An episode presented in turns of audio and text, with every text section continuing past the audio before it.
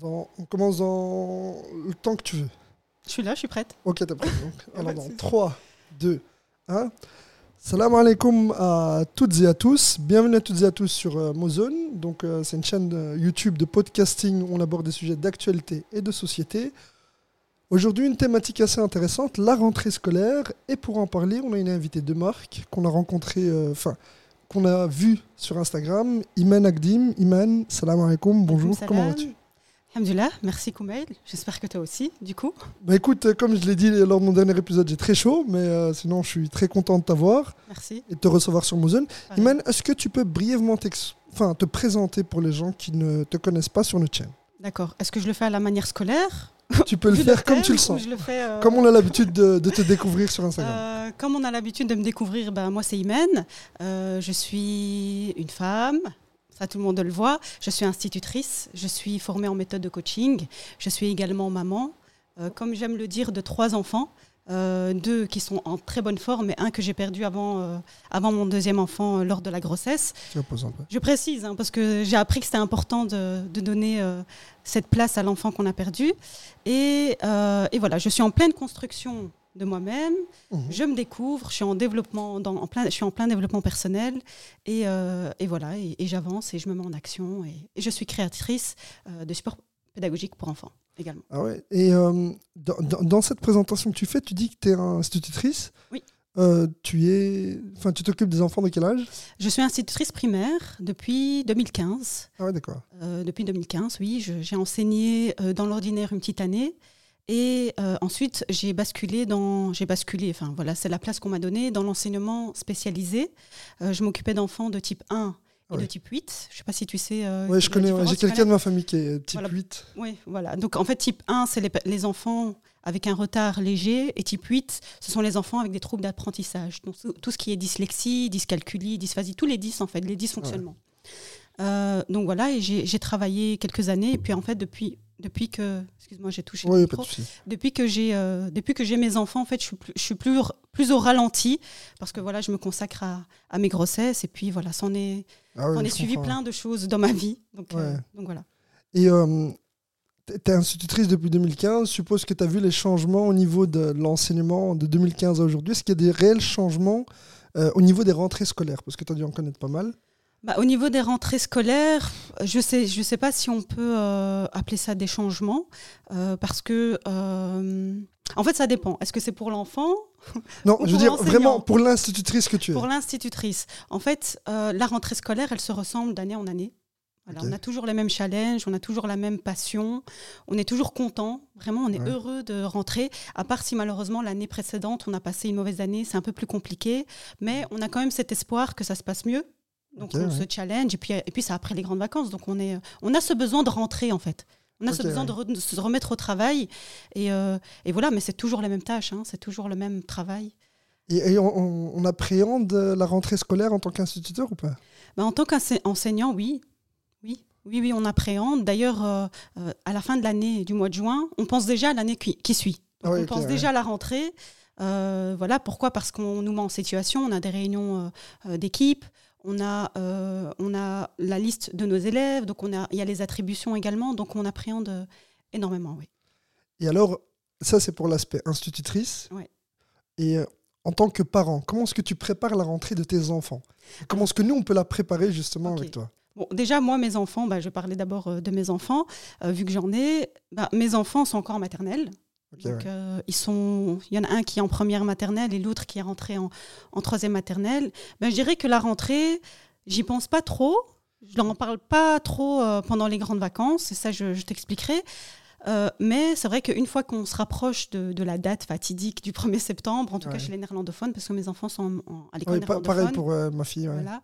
Euh, ben, en fait, je leur, je leur rappelle qu'on va à l'école, qu'ils vont aller euh, dans telle classe, qu'ils vont avoir tel professeur. Donc, on les prépare mentalement et émotionnellement aussi. C'est important.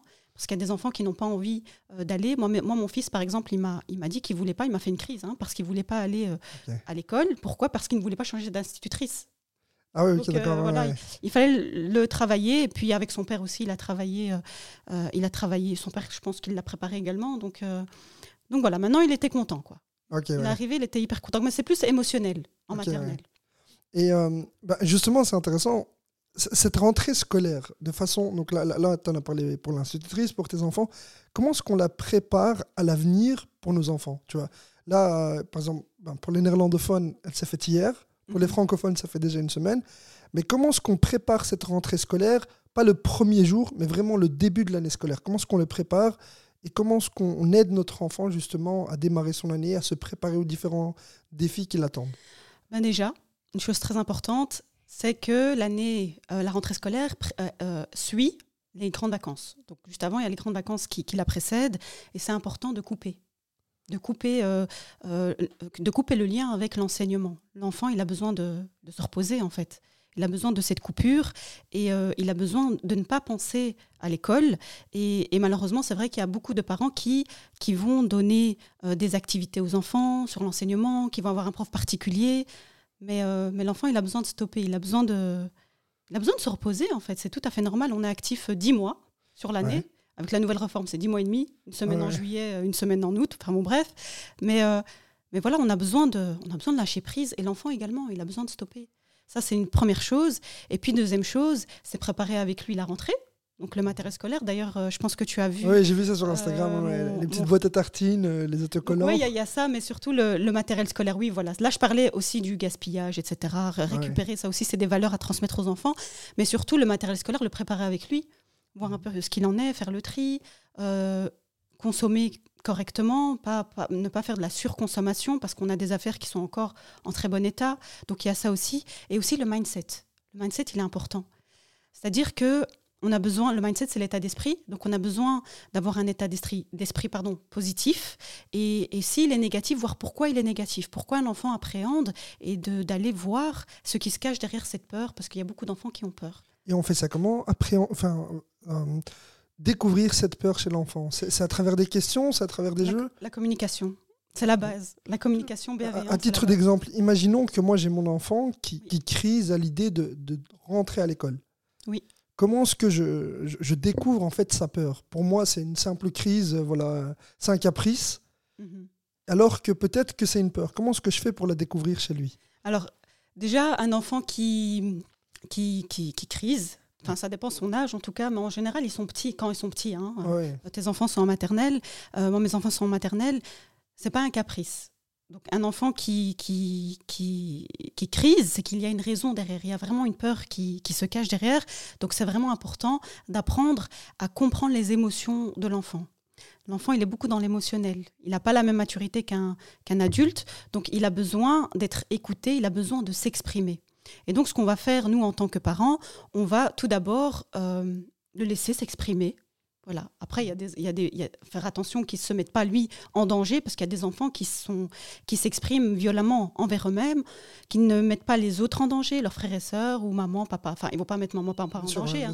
Mais ce que je veux dire, c'est euh, c'est ne pas frapper, etc. Bref, en fait, si un enfant arrive là, c'est qu'il n'a pas été écouté. désolé, hein, c'est mon diabète qui. Euh, il n'y a pas de souci, il n'y a pas de souci. Ouais, je t'écoute. Hein. Une pause Ça va Ça va. Euh, et donc, euh, donc, un enfant qui est en crise et qui réagit mal, c'est que peut-être il n'a pas été écouté. Qui n'a pas été écouté? Donc, le parent doit se mettre à son niveau ou se mettre à le laisser s'exprimer. Et une fois que c'est passé, pourquoi pas lui proposer un câlin? Parce que l'enfant, il est tactile, il a besoin de ce câlin-là, il a besoin qu'on le, le, câline, en fait, ça le rassure et ensuite essayer de comprendre qu'est-ce qui se passe, pourquoi, pourquoi tu réagis comme ça, qu'est-ce qu'il y a, est-ce qu'il s'est passé quelque chose qui fait que tu, tu as peur, qu'est-ce que tu appréhendes? Vraiment, la communication, c'est la base, la communication. Surtout qu'elle soit bienveillante. Permettre à l'enfant de dire ce que lui ressent et ne pas, euh, ne pas transposer, nous, nos émotions sur l'enfant. Donc, euh, nous, on, sait, on a, nous, nous, on a été enfants, on a vécu certaines émotions, mais nos émotions, notre enfant ne les, ne les vit pas comme nous, on l'a vécu. et surtout, il ne les connaît pas aussi. Oui, c'est ça, tout à fait. Et pourquoi pas partager son émotion à soi Parce que pour les parents, c'est aussi euh, un stress. Donc dire à l'enfant, voilà, moi aussi je suis stressée, c'est très compliqué pour moi. Euh, mais ce que je t'invite, c'est ce que je t'invite à faire, c'est qu'on en parle. C'est important. Et puis il faut, il faut adapter son, son discours à l'âge de l'enfant, bien évidemment. Et alors pour là, là, on parle des enfants, tu vois, les tout petits très souvent.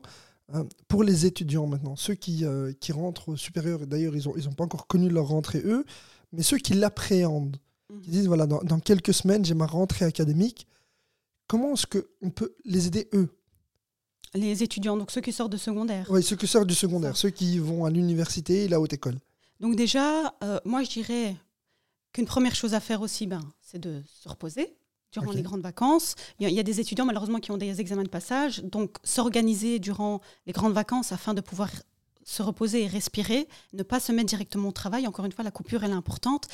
Et euh, je dirais qu'il est important de, faire un bon choix d'études, de bien choisir ses études. Parce que le fait de bien choisir ses, études, ça va nous donner une motivation et ça va développer un état d'esprit positif. Alors que, positif, pardon. Alors que si on fait des études parce que maman, papa a fait telles études, parce qu'on veut suivre euh, euh, une, tendance. une tendance, ou même euh, le métier de nos parents, il y a beaucoup d'enfants d'instituteurs qui deviennent instituteurs. Parce que, parce que, ils sont, parce que leurs parents sont instituteurs. Et est-ce que c'est leur choix, eux? Est-ce qu'ils le veulent vraiment Ou est-ce que c'est finalement une influence des parents? Ça, ça, ils le verront plus tard. Mais c'est vraiment important de choisir deux études qui nous passionnent, qui nous donnent envie d'étudier. Et, surtout de se dire pourquoi on choisit ces études. Qu'est-ce que ça, qu'est-ce que ça fait réveiller en nous? Qu'est-ce que ça, en quoi ça nous anime? Donc ça, c'est déjà très bien. Et après, encore une fois, euh, l'état d'esprit. L'état d'esprit, ne pas se mettre trop de pression, vivre le moment présent et ne pas aller voir, ne pas voir trop dans le futur, parce que le futur, on ne le connaît pas. Et si on a eu euh, un passé compliqué durant les secondaires, c'est pas facile, hein, parce que effectivement, ouais.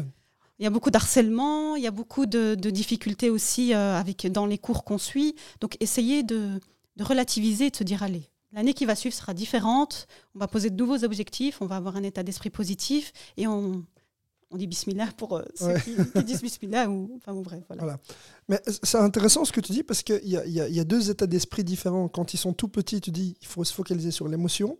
Et quand ils sont grands, quand ils ont plus de 18 ans, donc quand ils ont fini leur secondaire, Là, il faut relativiser, il faut, il faut être beaucoup plus dans le rationnel avec eux. Ouais. Et nous, en tant que parents, euh, on revient des vacances, on a souvent, enfin, on a pris quelques jours de congé ou quelques semaines, on reprend le boulot. Comment est-ce que nous, on doit préparer la rentrée scolaire? C'est pas la même chose pour nous. Mhm. C'est-à-dire que là, on, a un rythme de vie qui change. On va déposer les enfants, on va les récupérer après le boulot pour ceux euh, qui ont des horaires de bureau. Maintenant, pour les autres, comment est-ce qu'on se prépare à cette nouvelle rentrée avec ces nouveaux défis? Parce que les défis, très souvent, c'est la réussite de nos enfants, c'est l'accompagnement des enfants, mhm. c'est les écouter. Comment, quels sont tes conseils pour aider les parents, justement? Pour les parents, à accompagner, euh, à accompagner leur enfant, mais eux-mêmes aussi dans tout ça. Parce que certes, il y a l'enfant, comment est-ce qu'on l'accompagne? Tu as donné quelques conseils. Mais pour eux-mêmes, c'est quoi les conseils que tu leur donnerais? Bah, Déjà, euh, c'est stressant aussi pour eux. Et quand je parle d'émotions, je parle des enfants, des plus petits, mais les parents aussi ont des émotions. Hein. On a tous des émotions et c'est d'ailleurs ce qui nous fait vivre, ce qui nous rend vivants.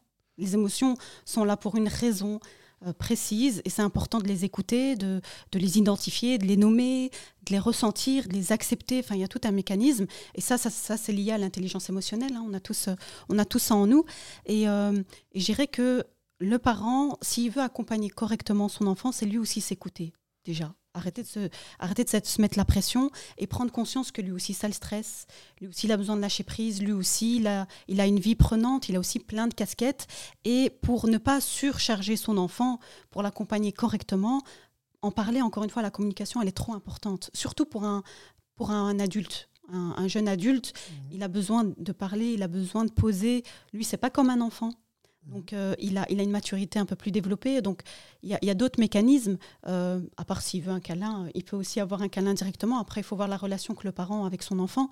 Mais pourquoi pas essayer de communiquer avec son enfant Et j'irais en fait que la communication, avoir cet échange avec son enfant, ça doit, ça doit commencer dès le plus jeune âge. Donc, pour, avoir, pour pouvoir accompagner son enfant correctement dans le secondaire, finalement, il faut avoir déjà fait un travail euh, en long et en large dans l'éducation qu'on a donnée à nos à nos enfants et, lui dire que ça va aller. Les mêmes conseils que j'ai donnés, euh, le même les mêmes conseils que j'ai donnés pour l'accompagnement, ben, que eux le font également euh, euh, de leur côté.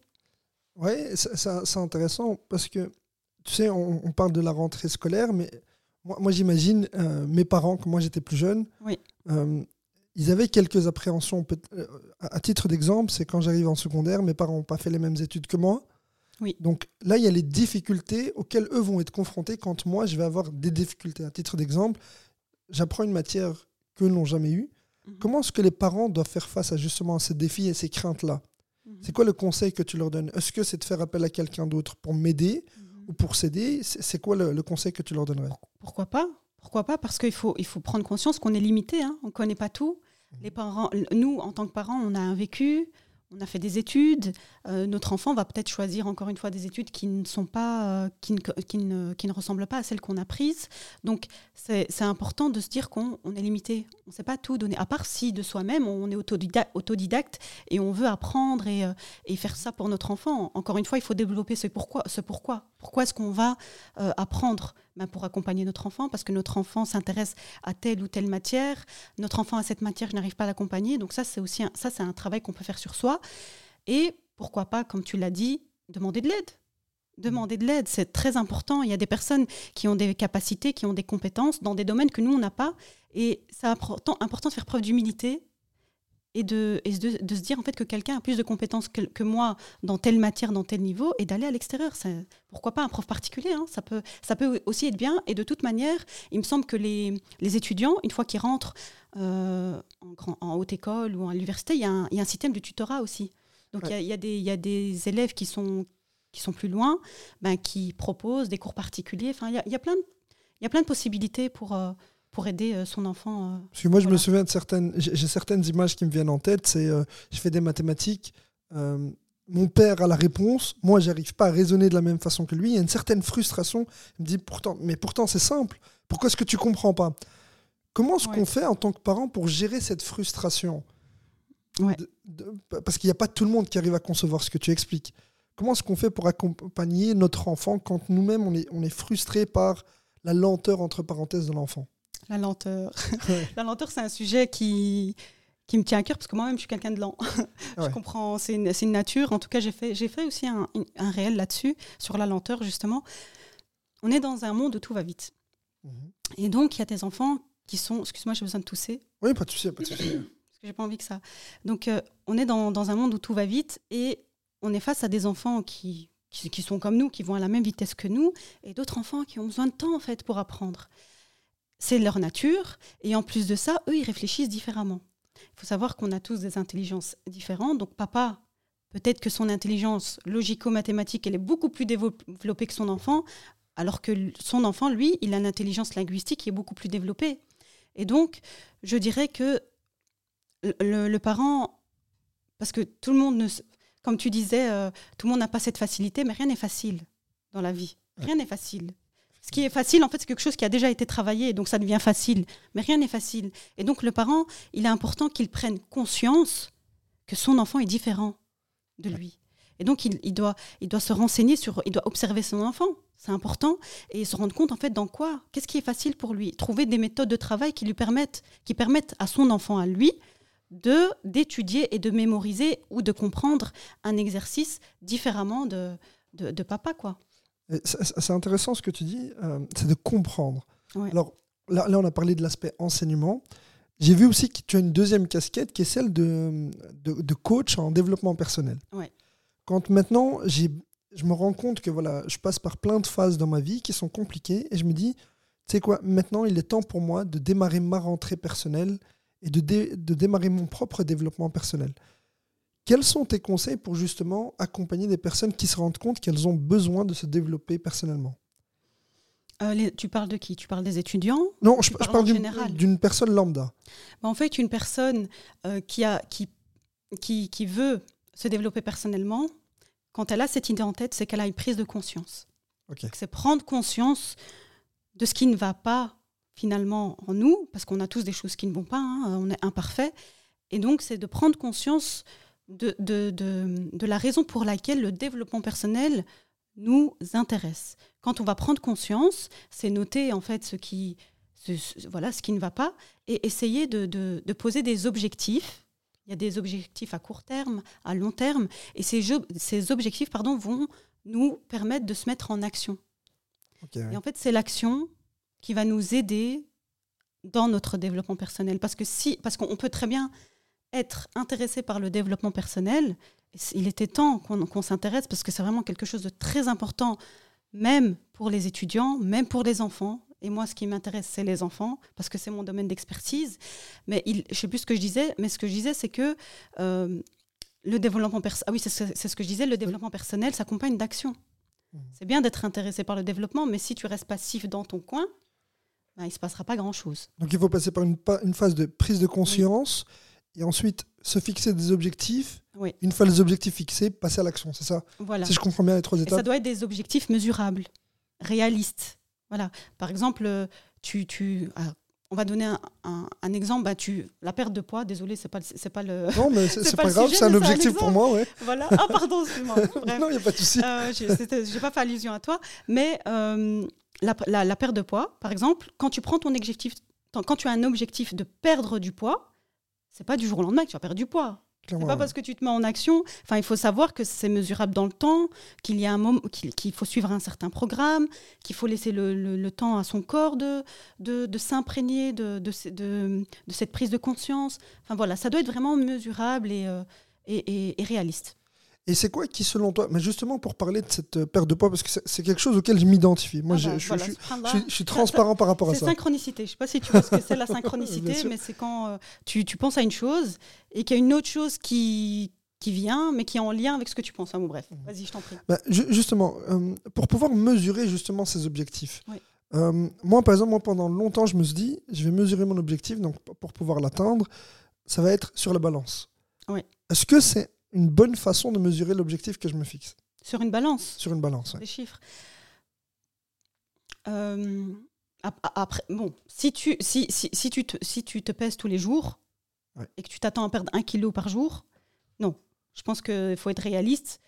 C'est pas possible. Mais si tu te donnes un objectif, par exemple, de perdre un kilo par mois ou deux kilos par mois, tu peux très bien t'organiser, trouver ta méthode, ton, ton profil alimentaire. Et pr- après, il y a des, il y a des pr- pr- professionnels hein, à ce niveau-là, te faire accompagner pour, pour euh, t'aider à perdre euh, ce poids-là et atteindre ton objectif. Quand- quand on se fixe La balance, c'est quelque chose qui peut vite frustrer. hein. Euh, on regarde un poids, un, un chiffre, un nombre, ouais, un, chiffre plutôt, et, euh, et, et voilà, si on, a, si, si on a toujours le même poids, ça peut vite euh, être déprimant. Et, et- Oui, effectivement, voilà, je ouais. Ouais, alam. c'est J'ai quelque jamais chose. été confrontée à cette situation, donc je sais Ouais. pas. Moi, moi, moi, j'y ai été confronté avant d'être en surpoids comme je le suis aujourd'hui. J'ai pendant longtemps été. Moi, j'ai j'ai été sportif de niveau. Donc, en ayant été sportif de niveau, constam- j'étais constamment focus sur euh, le poids que j'avais sur la balance. Comme je pratiquais un sport euh, où le poids était important, Ah bah, oui. je regardais tous les jours la balance. Et aujourd'hui, pour pouvoir perdre du poids, j'ai décidé de me dire écoute, je vais regarder la balance une fois par mois. Et en fait, je me rends compte que ça me rappelle des souvenirs. Ouais. Et j'ai plus envie de revivre les mêmes souvenirs qui sont liés à la perte de poids d'autrefois.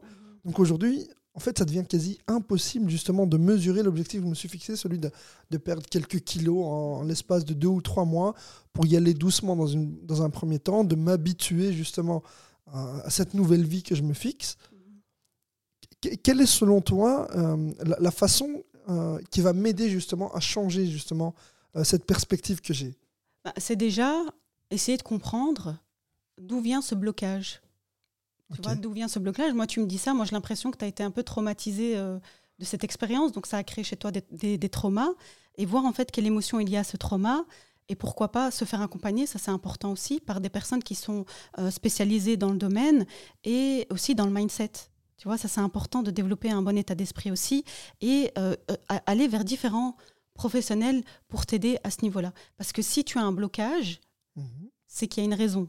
Tu vois, et c'est important d'aller creuser parce que tant que tu n'auras pas creusé, ben, tu auras toujours le, le même souci. Et même si tu maigris, Ouais. tu peux vite être traumatisé de reprendre du poids et de. Fin, voilà, c'est un cercle vicieux hein, finalement. Ok, ouais. Donc euh, là, je vais faire le lien avec la rentrée justement. C'est parce que moi, je me suis fixé, je me suis dit, voilà, je, vais, je vais euh, démarrer la rentrée scolaire de ma fille en ayant perdu quelques kilos, ce qui n'est pas le cas, D'accord, ok. parce que j'avais justement ces appréhensions. Mais ça me rappelle aussi, parce que tu as dit, il faut se faire assister par des professionnels. Oui. Je connais des, des- des jeunes enfants qui ont récemment été diagnostiqués au potentiel. Donc on a parlé des dysfonctionnements chez Oui, les enfants, oui. donc la dyscalculie, dyspraxie, euh, dyslexie, etc. Mais pour cette nouvelle tendance des enfants au, au potentiel, comment est-ce qu'on fait pour les accompagner? Bon, je je sais pas si on peut appeler ça une tendance. Parce qu'en fait, la différence, c'est qu'avant, il n'y avait pas tout ça. Il n'y Ouais. avait pas tout- tout- tous ces professionnels liés à la, à, euh, aux, aux neurosciences, à la psycho, à, à la, euh, comment on appelle ça? À la pé- pédopsychiatre, je pense que c'est elle qui, qui s'occupe euh, d'analyser en fait le QI de l'enfant, etc. Même la psychologue. Avant, il n'y avait pas tout ça. Il n'y avait pas cet accompagnement. Enfin, Moi, Mhm. je ne sais pas si tu te souviens, mais nos parents, euh, Ouais, ouais. enfin, je ne sais pas si c'est dans toutes les cultures, mais nos parents, en tout cas, moi, je suis marocaine, il n'y avait pas ce truc-là. ce- On va, on va, Ouais. on va s'intéresser à l'enfant, voir ce qui ne va pas. Moi, je me souviens, j'avais aussi des problèmes quand j'étais petite. hein. Je me Ouais, je demande si j'avais ouais. pas euh, des troubles. Pourtant, j'ai jamais été emmenée chez une, une logopède, j'ai jamais été, euh, euh, j'ai jamais eu d'examen à ce niveau-là. C'est juste que maintenant, ça se fait. Maintenant, on prend en compte la place de l'enfant, que l'enfant est un être à part entière et que l'enfant, il vit certaines choses. Euh, l'enfant ne suit pas comme les enfants sont différents, donc on a besoin de comprendre ce qui se passe derrière. Et puis maintenant, tout, tout, tout, tout- il y a plein de plein d'outils qui sont mis à qui sont mis à notre disposition qu'avant on n'avait pas, ou alors qui étaient là mais que nos parents n'ont pas fait, n'ont pas pris la peine d'aller d'aller chercher parce qu'ils ne connaissaient pas en fait justement. Quand tu quand tu ne connais pas quelque chose, tu ne sais pas qu'elle existe. Et donc euh, donc je, di- je dirais que euh, déjà avoir un enfant HP en tant qu'enseignante, là je te parle en tant qu'enseignante parce que je suis pas psychologue ni pédopsychiatre. Oui, bien sûr, bien sûr. ouais. C'est ce côté-là qui m'intéresse aussi. Voilà. Donc, enfin, en, en, en ayant un, moi, en tant qu'enseignant déjà, en ayant un, un enfant HP dans ma classe, c'est important de communiquer avec le parent. D'avoir une communication, d'avoir un suivi avec le parent. Et euh, le parent doit faire les démarches. Donc, il, s'il sait que son enfant est HP, c'est qu'il a fait les démarches, mais il doit voir, parce que normalement, la pédopsychiatre, elle donne des conseils pour accompagner l'enfant. Ben, le parent doit mettre, les choses, doit mettre ses conseils en pratique. C'est important parce qu'il y en a aussi qui vont chez le pédopsychiatre, qui ont l'analyse, qui, qui, savent que leur enfant est HP, mais après, on coupe. Après, euh, il n'y a pas de suivi. Le suivi est important. Et euh, donc, le suivi est important pour le parent, mais il doit faire, il doit communiquer avec l'enseignant, avec le PMS, avec la directrice de l'école, avec les différents euh, intervenants dans la vie de l'enfant. Et ça, c'est ça, c'est vraiment important. Et tu penses que vous êtes suffisamment formé en tant qu'enseignant par rapport à justement à ce phénomène-là? Non. On n'est pas. Non, de toute manière, l'enseignant se forme hein, tout le temps, il se forme tous les jours. Mais durant nos études, nos études non, on n'est pas assez formé euh, pour, Ouais. euh, pour, pour les HP. On est formé normalement à apprendre à différencier. Ça, oui. Ouais, Adapter Le notre enseignement. principe de la différenciation. Voilà, c'est important. Le- le- L'enseignant doit apprendre à différencier. Les élèves sont différents. Ça, ça, justement, c'est quelque chose d'hyper important que l'enseignant doit comprendre. C'est qu'il est face à 20, à 20 élèves, à 20 élèves, mais ils sont tous différents. Ils n'avancent pas de la même manière. Il y a des enfants HP dans une classe d'ordinaire. hein. Il y a des enfants 10, on ne voit pas qu'ils sont 10. Il y a des enfants qui sont 10, mais qui restent dans l'ordinaire. Ils vont pas dans l'enseignement spécialisé. Moi, je, moi, j'encourage les parents à, à accompagner leurs enfants pour éviter l'enseignement spécialisé, justement, de les accompagner vers une logopède, vers une psychologue, ça c'est hyper important. Et l'enseignant doit comprendre qu'il doit adapter son enseignement et c'est pas à l'enfant de s'adapter à l'enseignant. Ok, ouais. Il y a beaucoup d'enfants malheureusement qui sont mis sur le côté parce que le- l'enseignement ça va trop vite pour eux.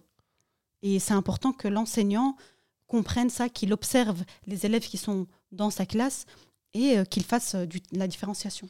Là, tu parles pour ceux euh, pour qui l'enseignement va trop vite. Oui. Mais dans le cas du HP, c'est l'inverse. C'est que Ça va trop lentement. ça va trop lentement. Ça va trop lentement, oui. Ben, c'est la même chose, différenciation. Mhm. Observer l'enfant et lui donner euh, euh, des, des- des exercices différents, plus poussés, et pourquoi pas lui donner des tâches dans, Ouais. dans sa L'occuper, classe. quoi.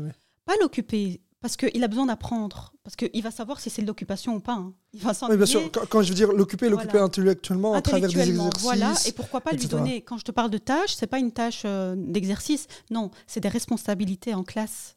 Ok. Comme faire, avoir, faire, mettre en place comme un système de, tutori- de tutor, tutoriel Tutorat, ouais. tutorat, pardon, pour, pour, euh, pour les élèves de sa classe, en fait. Se dire que lui, il a les compétences d'accompagner, ben, il va accompagner. Après, il est HP, mais il y a aussi des domaines dans lesquels il n'est pas aussi... euh, Ouais, il n'est pas aussi brillant voilà, que parce qu'on a des intelligences différentes. Donc, peut-être qu'il est HP et qu'il kiffe le, le français, les mathématiques, l'histoire, etc. Mais peut-être que l'art, c'est pas son truc. Donc, c'est vraiment essayer de, de l'observer et, euh, et aussi de mettre des choses en place. Parce qu'un enfant qui est HP, euh, il a, il- il- quand il y a trop de bruit, ça va pas. Il a besoin de son coin, il, me semble, hein, parce que j'ai, j'ai- d'a- d'après mon expérience, et, et voilà, j'ai aussi des amis qui ont des enfants HP, hein, subhanallah, Mhm. et en fait, ils, ils ont besoin d'avoir leur coin. Quand il y a trop de stimuli, ça va pas pour eux, donc c'est mettre des choses en place et, euh, et voilà, s'organiser dans la classe pour qu'ils euh, se sentent épanouis euh, au sein de, de la famille. Pour moi, une classe, c'est comme une famille. Ouais. Euh, C'est Voilà. c'est intéressant ce que tu dis. La raison pour laquelle j'ai abordé la question des HP, c'est parce que moi j'ai été diagnostiqué HP il y a, il y a longtemps Ah de ça. Et euh, l'année dernière, donc ma fille était en classe d'accueil et j'ai sa prof qui me confie justement qu'elle reconnaît certaines choses chez ma fille. Ah ouais. Et donc moi, en tant que parent, j'ai l'appréhension. J'espère que ma fille ne sera jamais diagnostiquée HP parce que je sais que je suis passé par un certain nombre de difficultés auxquelles je souhaite qu'elle ne passe pas, par lesquelles je souhaite qu'elle ne passe pas. Et à côté de ça, euh, l'école où j'ai inscrit ma fille cette année, elle, j'ai l'impression qu'ils sont pas armés justement pour pouvoir faire face à- au challenge d'un enfant HP. Ok, mais qu'est- qu'est-ce qui te donne cette impression? Qu'est-ce qui me donne cette impression C'est déjà le fait d'avoir communiqué à l'école que voilà, écoutez, euh, ma fille, elle a 3 ans actuellement, elle rentre sur ses 4 ans. Quand elle aura 4 ans, on va essayer de, de lui faire passer un test pour être certain d'écarter si oui ou non elle est HP. Si elle l'est, ben, on, lui a- on lui apportera le soutien nécessaire pour pouvoir l'aider à s'épanouir. Si elle ne l'est pas, ben, on continuera à travailler là-dessus aussi, tu vois. On, on continuera à l'accompagner là-dessus. Mais quand j'ai parlé du phénomène HP, euh, comment dire, à, à la PMS et à la directrice, je me suis rendu compte qu'en fait, elle ne comprenait pas ce que c'était. Elle ne savait même pas ce que c'était. Ah oui. Donc pour elle, c'était une tendance. C'est pour ça que j'ai parlé de tendance. Non, c'est pas une tendance. C'est facile hein, de Donc parce que euh, euh, ce que j'ai remarqué, c'est que tu leur dis ça et ils pensent, oui, encore un de ses parents qui a regardé un film, une série, un reportage et qui pense que son enfant est HP. Tu penses qu'ils se pensent ça? J'en suis certain. On interprète beaucoup. hein. Non, j'en j'en suis certain. À la façon d'interagir, Oui. Tu vois, et le fait de ne pas dire, écoute, voilà, on va mettre une structure en place pour voir si effectivement il y a, y a y a des signaux qui disent, voilà, écoute, votre enfant peut être HP ou a des, euh, comment dire, des signaux d'un enfant HP. Alors on va essayer de l'accompagner, on va essayer de la comprendre, euh, de, de- de mettre en place une façon de travailler avec elle, d'interagir avec elle. Au niveau de, de son institutrice, ben, problème résolu. euh, directement, dès le premier jour, donc elle nous a remis une fiche en disant voilà, votre enfant euh, a fait telle et telle chose aujourd'hui, euh, a, a- comment dire, de telles particularités ou de singularités. Ça a été super intéressant. Au niveau de l'école, je me suis rendu compte qu'en fait, ils comprenaient rien au phénomène. C'est bien possible. Il faut savoir que euh, y a des instits passionnés, il y a des instits pas passionnés, il y a des instits qui font ça euh, pour l'argent, pour les vacances. Bon, bref, chacun a son pourquoi. Ouais. Et, et en fait, il y a des instits passionnés qui, eux, ben, se forment, se forment et, et se forment en faisant des formations, mais en lisant, en écoutant des podcasts. Qui ça, c'est- ça, c'est tendance, Ouais, c'est trop ça, bien. c'est la tendance. Ça, trop- Là, on peut parler de tendance, tu vois. Alors que si tu parles d'un enfant HP, non, c'est pas une tendance. Un enfant, il HP, il HP. C'est pas, ça passe. C'est pas, il va être HP un petit peu et puis après, il va plus l'être. Enfin, Oui, bien sûr. ouais. Ça, nature, ça, ça, c'est pour l'enfant diagnostiqué. voilà. Donc, il y a, même si l'institutrice te comprend, ça ne veut pas dire que l'école, toute l'école réagit comme ça. Moi, en tant qu'enseignante, et ça, c'est du vécu.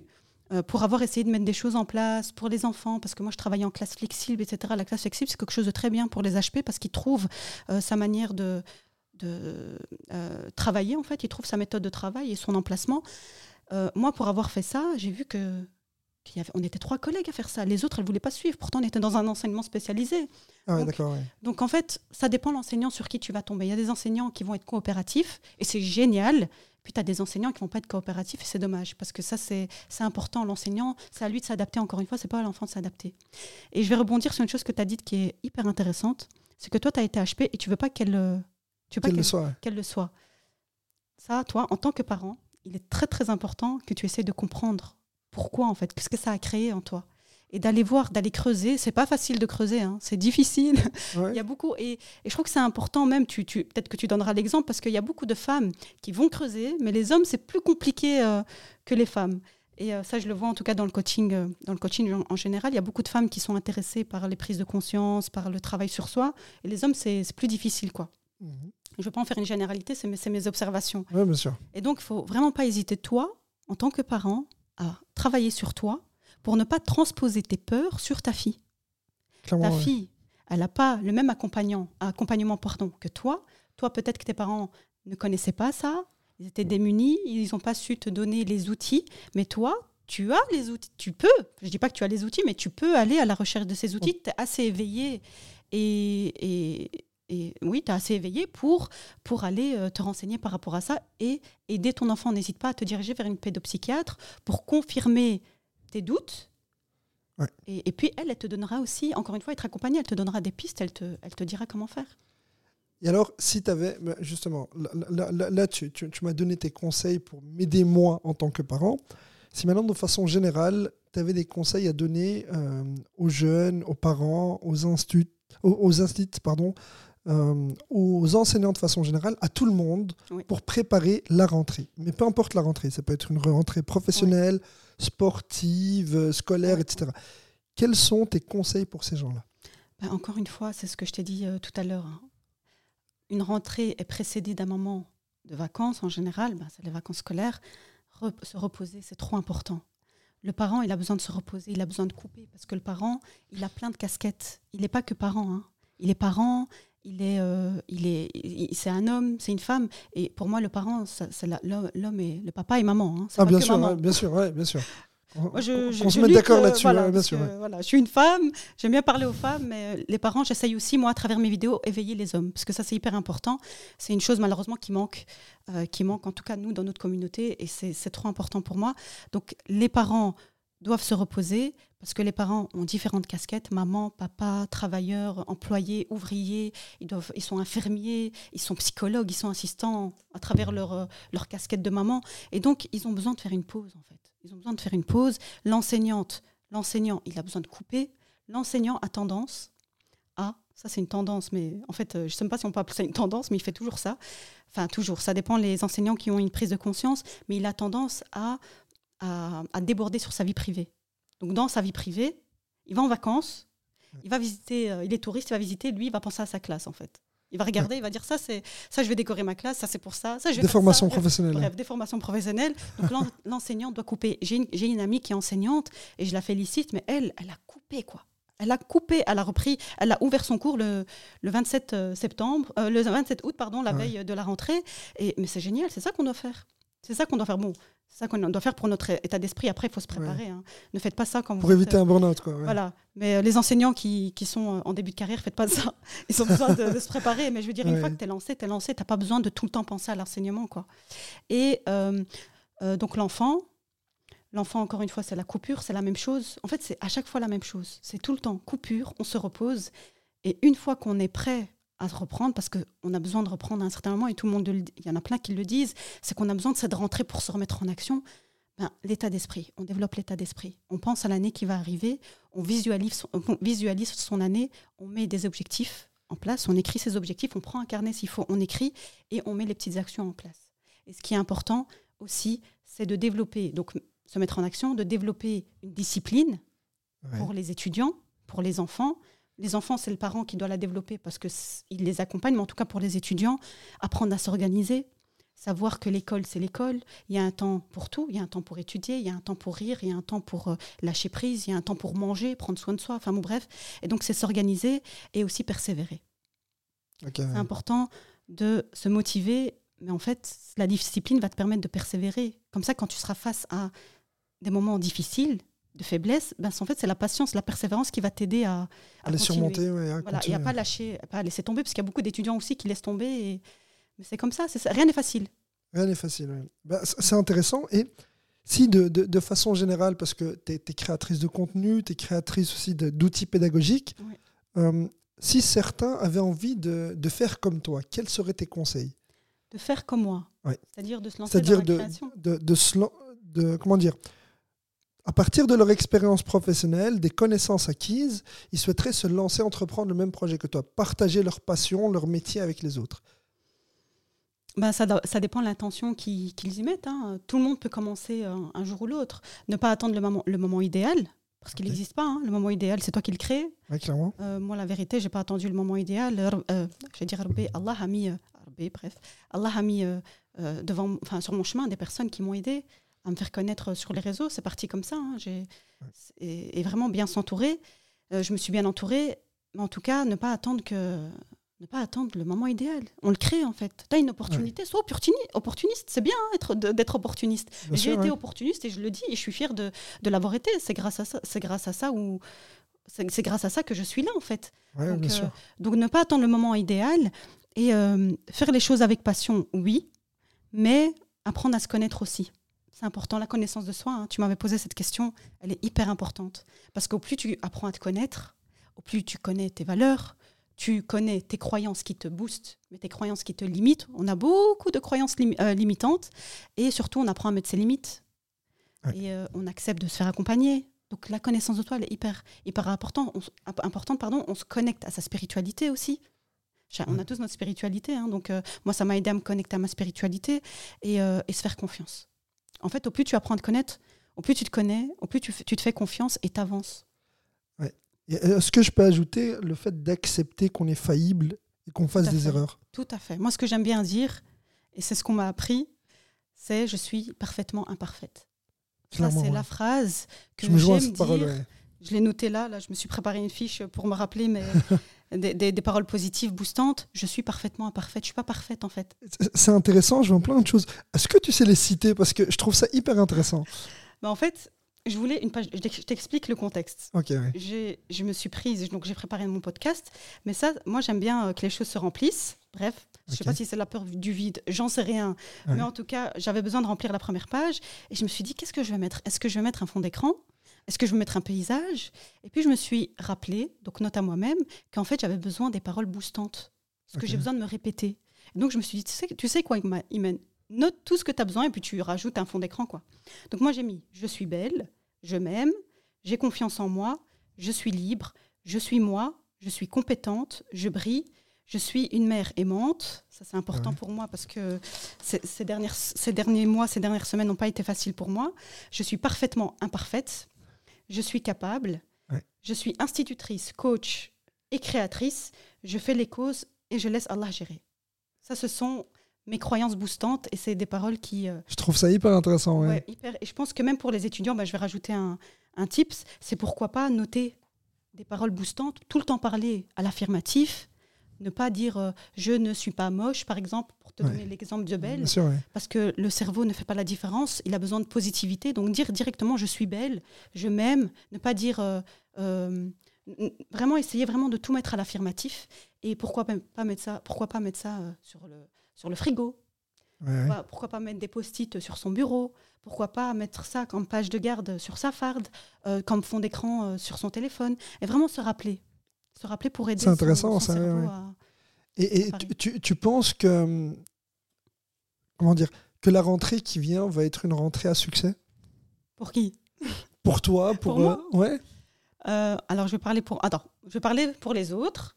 Donc euh, si si c'est une rentrée à succès, tout dépend de l'intention que tu mets derrière mhm. et de ce que tu vas faire. Si tu restes passif, si ton intention c'est de rien faire, de rester sur ton canapé, n'attends pas que le, que le succès vienne il ne viendra jamais. il faut créer, il faut le créer. Le moment idéal n'existe pas. Tu crées, tu crées les choses, tu te mets en action. Euh, donc ça, que ce soit pour le parent, l'enseignant ou, euh, ou l'étudiant et l'enfant, encore une fois, il est accompagné pour son, par son parent, donc c'est à lui de, de développer. D'ailleurs, je sais pas si on, combien, combien, je sais pas le temps qu'on a, mais j'aimerais bien parler du développement personnel chez les enfants rapidement. Bien sûr, bien sûr, bien sûr. Et donc je dirais que pour moi, euh, est-ce que ce sera une année à succès? Je ne sais pas te dire oui ou non pour l'instant, parce que je connais pas l'avenir. Mais j'ai foi, et je me dis que moi, je fais les causes, et je laisse Dieu faire le reste. Ça, c'est vraiment quelque chose que je me répète, et que j'ai appris à travers un livre que, que, que, je, que je, te dirai. Mais c'est faire les choses, te mettre en action, et pas oublier, en fait. Mais ça, c'est ma spiritualité, hein, c'est mes convictions. Pas oublier que c'est Dieu qui gère. Son plan, en fait, qui va se mettre en œuvre. Toi, tu fais juste les causes. Es comme un... C'est comme si lui, il, il, il travaillait avec un pantin, tu vois. Toi, tu fais les causes, mais en fait, c'est lui en fait qui. C'est lui le marionnettiste. Voilà, exactement. On appelle ça comme ça. Donc, euh, donc voilà. Inch'Allah, j'espère que ce sera une année à succès. En tout cas, là, je, suis très positive. Ça me fait du bien. La rentrée me fait du bien. Et alors, cette rentrée, elle te fait du bien. Comment est-ce qu'on aide l'enfant justement dans son développement personnel? Voilà, le développement personnel, c'est trop important. Franchement, il était temps que je, que je connaisse ce, cette discipline. Cette discipline, c'est clairement une discipline. Il était temps que je la connaisse. Euh, et pour moi, il est important parce que j'ai fait, je t'explique pourquoi. J'ai fait un long travail. Je viens de loin. Ça fait trois ans, hein, moi, que je suis dedans, ah que je travaille sur moi. Je viens de loin. Je suis comme ça sur les réseaux, mais j'étais pas comme ça au début. Donc vraiment, je viens de loin. Et j'ai compris en fait que j'avais plein de blessures, que j'avais des traumas. Je les ai encore. Hein. Bien sûr. Oui. Je me suis écoutée et qu'en fait, donc j'ai travaillé dessus, je me suis fait accompagner, j'ai investi en moi. Et si j'avais eu les outils nécessaires quand j'étais enfant, peut-être que je n'aurais pas autant de blessures, peut-être que je n'aurais pas autant de, de dysfonctionnements. Parce qu'on a tous des dysfonctionnements, moi j'en ai.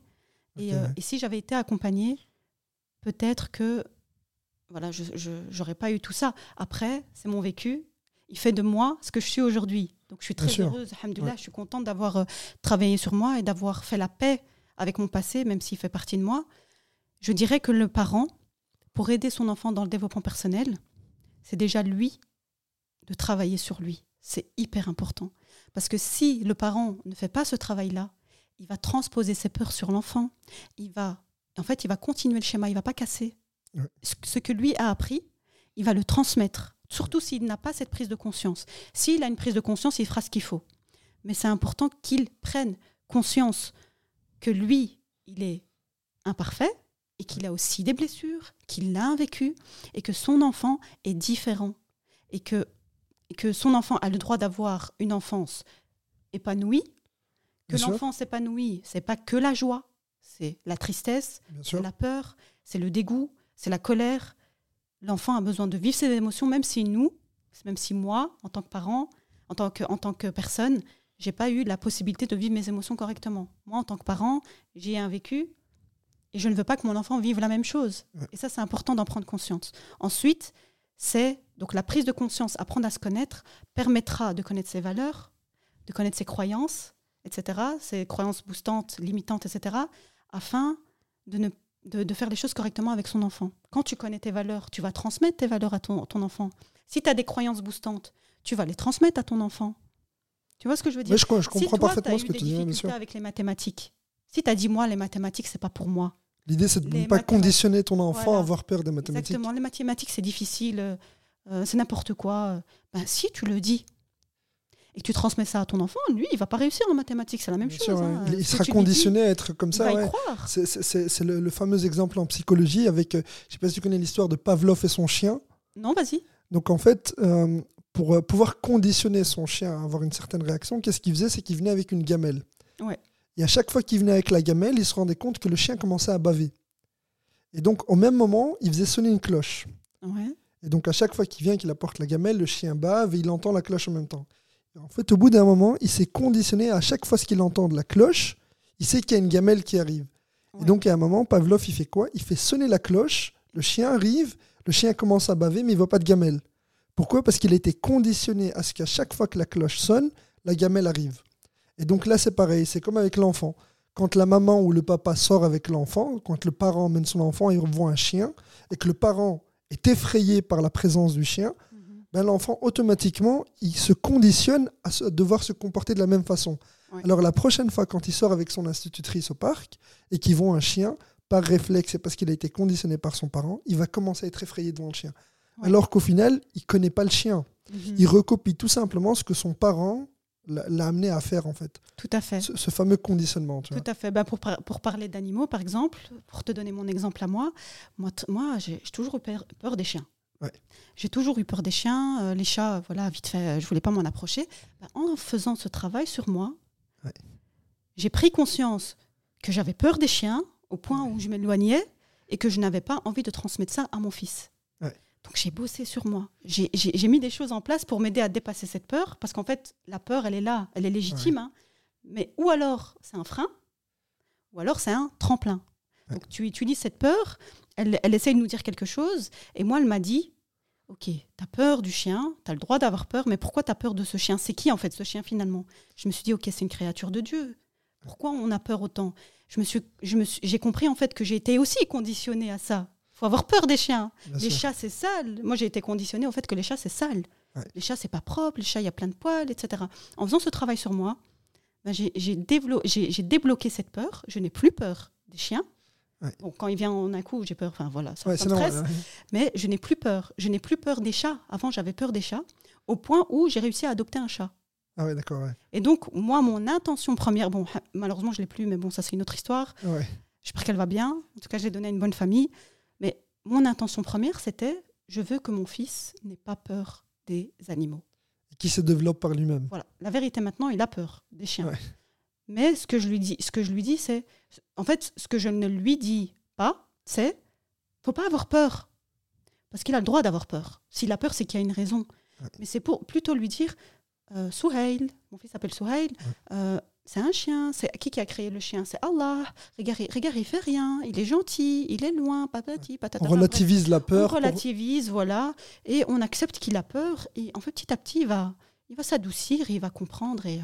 Ça, c'est important, de, de- de Ouais. trouver son pourquoi et de mettre une belle intention. Ça, ça- ça me rappelle certains schémas que j'ai vus dans, dans le milieu de l'entreprise où au début on passe par une phase de, donc, de peur, donc on, on se bloque, on est figé, et puis on doit passer par une phase d'acceptation de la peur pour pouvoir la faire, faire face à la peur et la traiter d'une autre façon et de dire voilà écoute, ouais, au final cette peur elle existe, je Mhm. sais qui elle est, je l'ai identifiée, voici comment est-ce que je peux la traiter ou l'accepter et, et vivre avec tout simplement. Tout à fait. Et surtout que la peur, en fait, notre cerveau, il fait pas la différence. Donc, quand, quand on a peur, en fait, c'est comme si on disait à notre cerveau, il y a un danger. Ouais. En vérité, est-ce qu'on est vraiment en danger? Enfin, à part si le chien est. Enfin, je sais pas en fait. Ouais, bien sûr. Mais je veux dire, en soi, en général, est-ce qu'on est vraiment en danger? Tu me dis un danger, c'est quand tu es, face à une personne qui va t'agresser. Ok T'es, euh, t'es- Allez, tu vas te noyer. Oui, tu as peur. Tu, tu... Voilà, tu as ta maison qui brûle. Ok, c'est un, c'est un gros danger. Tu vois, tu risques sûr, de tomber de l'é- de l'étage, c'est un danger.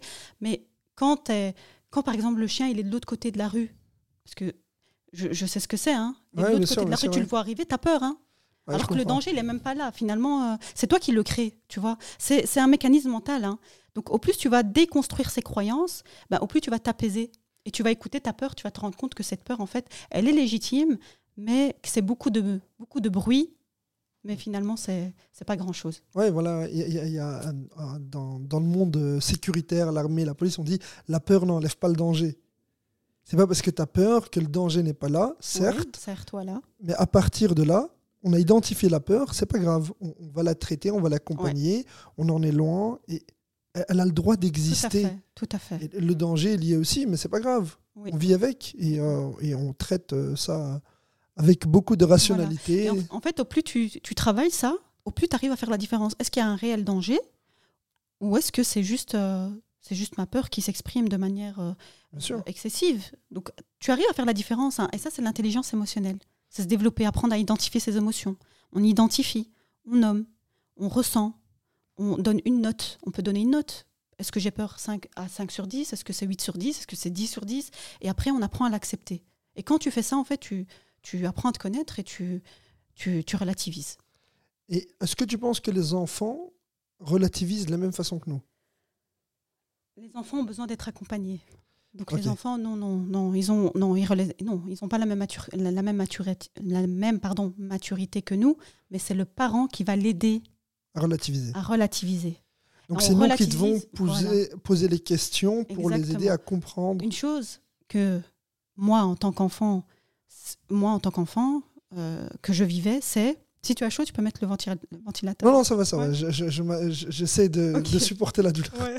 Moi aussi, j'essaye, mais bon, voilà. Mais si tu veux mettre, franchement, vas-y, il n'y a pas de Ouais. souci. Moi aussi, je transpire. Ah ben, ça va. Donc, euh, si ça ne te dérange pas pour l'enregistrement. Non, ça dérange pas du tout. Non. Super. Oh, c'est de l'air, ça fait du bien. Ouais, ça fait du bien. Euh, je disais que donc je sais plus où je- j'en étais où? Ah ouais donc On je disais de- moi en tant que en tant qu'enfant la, la tristesse par exemple c'est quelque chose que j'ai pas pu enfin que je vivais mais je pouvais Ouais. pas l'exprimer D'accord. la ouais. peur je l'ai aussi vécue malheureusement mais je pouvais pas l'exprimer en fait et c'est important que le parent comprenne que les émotions c'est la base c'est la Ouais. base et ça commence dès l'enfance et que l'enfant il a besoin de s'exprimer un enfant qui fait une crise quand il a 3 ans ou 2 ans, c'est pas un caprice. Il a vraiment besoin d'être écouté. Et s'il fait une crise, c'est que tu l'as pas assez écouté en fait. Finalement, c'est ton miroir. Ouais, bien sûr. Et nos, nos enfants on nous éduquent aussi d'une certaine manière. Donc quand tu fais ça avec ton enfant, tu apprends même à le faire pour toi. Et, et- et voilà, c'est vraiment important d'écouter son enfant, de l'écouter, de poser, de faire la même chose, le même travail que tu vas faire sur toi, sur cette émotion, cette peur, tu vas le faire avec ton enfant. Tu le laisses s'exprimer. On laisse l'émotion sortir et puis on identifie. Qu'est-ce qui se passe? Et il y a aussi des outils qui sont. euh, moi, par exemple, dans mon, mon carnet d'activité, mon classeur d'activité, j'ai mis une fiche émotion. Et donc, l'enfant, ce que je propose à l'enfant, et je me demande si je ne vais pas créer un support là-dessus pour, euh, pour un- un- un- un- une utilisation quotidienne, mais je propose à l'enfant de se situer, et j'ai mis ça au début du classeur. Au Ah début, c'est non. intéressant ça. Au début, je ne le mettais pas. Au début, je le mettais à l'intérieur. Après, j'ai compris en fait que l'enfant, pour être face aux apprentissages, pour être prêt, ce serait intéressant de voir s'il est vraiment prêt émotionnellement. Parce que s'il n'est pas prêt émotionnellement, s'il est en colère, par exemple, il va pas travailler. Hein. T'attends pas qu'il travaille.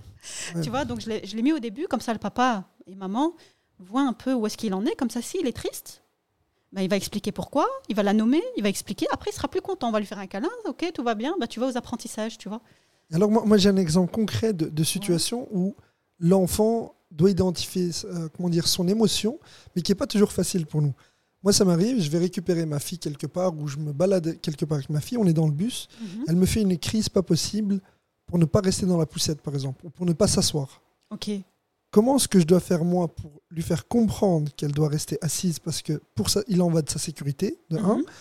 et de deux, parce que, en fait, en faisant sa crise, elle n'obtiendra pas de, de solution favorable à ce qu'elle veut concrètement, tu vois. Ok. Donc, c'est principalement pour sa sécurité que je veux qu'elle s'assoie, ouais. et Mhm. que sa crise, elle a le droit de faire sa crise, Mhm. mais qu'il n'y aura pas de changement pour elle. Alors, dans le bus, c'est assez particulier. Ouais. Parce qu'il y a des gens. Ouais. Elle regarde des gens. Ouais, il y a la frustration pour nous Et en ça, je te parle en tant que en, en connaissance de cause. Et ça m'arrive aussi. J'essaie vraiment de travailler sur moi. C'est qu'une fois que l'enfant fait une crise à l'extérieur, tu penses plus à l'enfant. Je pense à Tu penses à toi et à ce qu'on va dire de toi. Et ce que les gens vont poser comme regard. Ouais. Et au plus tu fais un travail sur toi, tu comprends ça, que tu apprends à connaître ton enfant, au plus le regard des gens, tu le, tu le mets de côté. Ouais. Donc déjà, première chose, regard des gens. Comprendre en fait que qu'est-ce qui t'énerve en fait? Est-ce que c'est la crise en soi ou c'est le regard des gens? Ouais.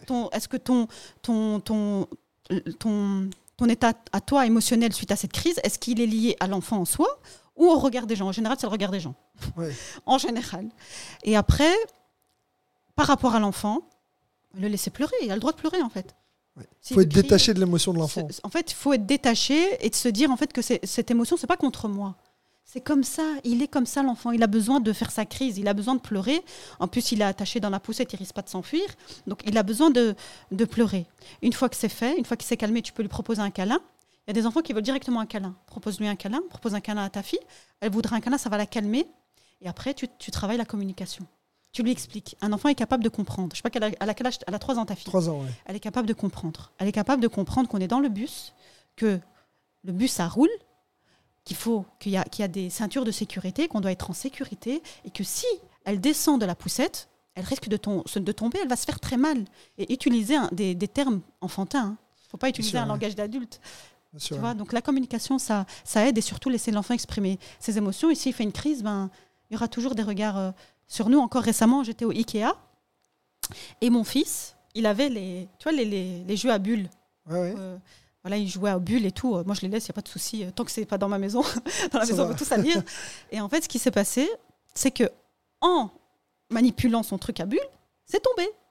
L'eau est tombée. L'eau s'est renversée. Il n'y avait plus rien. Il a fait une crise parce qu'il voulait encore de l'eau. Ah, je veux encore de l'eau. Je lui disais, Iklil, non, il n'y a pas. Bref, en fait, ce que j'ai fait, je l'ai laissé faire sa crise.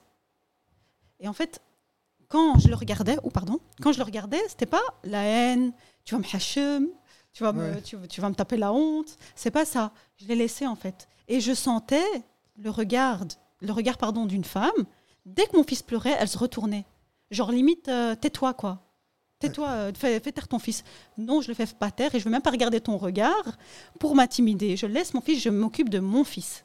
C'est mon Ouais. fils le plus important. Il a fait sa crise. Un moment, c'était trop. Je l'ai pris, je l'ai mis sur le canapé. Mais je, canapé, je, je lui ai dit, mais non, parce que c'est bien, il y a des canapés. Ouais, des bien sûr, ouais, canapés. bien sûr. ouais. Je lui ai dit, mais non, tu t'assieds, ça suffit. Et je l'ai laissé, il a continué à faire sa crise, et puis après, il a oublié, en fait. Et puis à un moment, il m'a dit, maman, câlin, je lui ai fait un câlin, et puis je lui ai expliqué, voilà. Il a besoin de vivre son émotion. En fait, il faut accepter leur émotion en tant que parent Ouais. et, et être détaché complètement en fait de leur crise. En fait, c'est pas Voilà. contre soi, c'est eux-mêmes qui en ont oui, besoin. Ils ont besoin. Ils ont Voilà. besoin, en fait. Toi, quand tu es énervé, comment tu réagis? Quand, genre, tu es énervé, quoi. As... Bon, ok, tu es, humain, mais à un certain moment, tu te mets en colère. En colère. Bien sûr, ouais. Et quand tu es en colère, tu deviens tout rouge, tu marches dans tous les sens. Enfin, moi, en tout cas, moi, je marche, je marche partout, j'essaie de comprendre les choses. Ben, un enfant, c'est pareil, sauf qu'un enfant, il exprime et il pleure. C'est son Ouais. moyen de communication. C'est hyper intéressant. Mais écoute, Iman, euh, je tiens quand même à te remercier pour tous ces conseils et ces échanges parce qu'on a pu partager des anecdotes hyper intéressantes. Maintenant, pour les personnes qui te découvrent à partir de notre chaîne YouTube, quels sont euh, les réseaux sociaux que tu as et comment est-ce qu'ils peuvent te contacter si jamais ils ont des questions euh, par rapport au coaching euh, en Mhm. développement personnel ou s'ils ils sont intéressés par tes outils pédagogiques, où est-ce qu'ils peuvent te trouver? Donc, moi, je suis sur Instagram, principalement. D'accord Donc, j'ai deux comptes. j'ai les créations d'Imen. Et j'ai Imen Agdim, quoi. Imen.akh. Donc sur les créations d'Imen, c'est principalement. Donc les créations d'Imen, c'est comme tu l'entends. J'ai pas Ouais. été trop loin, moi. Ouais, directement- ouais, c'est simple, simple et Simple, efficace. voilà. Donc, euh, donc c'est les créations d'Imen. Et euh, donc, on peut me contacter là sans problème pour un support pédagogique. Euh, je fonctionne d'une certaine manière. C'est pas on prend, on prend une commande et puis je dis OK, hein, il y a une manière de, de commander et ça, je l'explique. Ou alors sur euh, sur, un- sur Instagram et je suis disponible en message privé. ou J'ai aussi un numéro, un numéro professionnel. On peut me contacter là à partir du moment où c'est professionnel. Ouais, bien sûr. Voilà, c'est pas pour euh, discuter de la pluie et du beau temps. quoi. Ouais, bien sûr. Et Mais- je suis aussi sur Facebook. Ah ouais. Euh, en fait, j'ai mis de côté Facebook pendant un moment, mais là, j'ai repris. C'est aussi Imen Ak- Akdim, AKHDIM, euh, et je suis, je suis active publiquement. C'est encore nouveau pour moi, donc on peut me trouver là s'il y a des personnes qui sont plus euh, sur, euh, sur Facebook. Et j'ai aussi ouvert une page, euh, une page Facebook sur les créations d'Imen. Donc, Ah bah Voilà. super. Mais écoute, je te remercie une fois de plus pour, pour cet échange et pour, et pour ta réaction rapide parce que ça s'est fait en moins d'une semaine. ah ouais, oui, ouais. J'accepte direct. hein, je, j'ai pas besoin. de- en fait, dès que je, dès que je peux, je dis Bismillah et, et j'avance la spontanéité, quoi. Bah, super. Bah, tu seras notre première invitée de la saison. Euh, L'année dernière, notre première invitée était également une femme. Génial. Donc, euh, con- content euh, de t'avoir, toi également, comme première invitée cette saison. Merci. Et puis, au plaisir peut-être t'avoir pour un autre épisode sur un autre sujet. Avec plaisir. Ce que tu veux. Bah, super. Alors, Inch'Allah. À très bientôt. Je te remercie, man. Merci. Je te remercie à toi. Salam alaikum.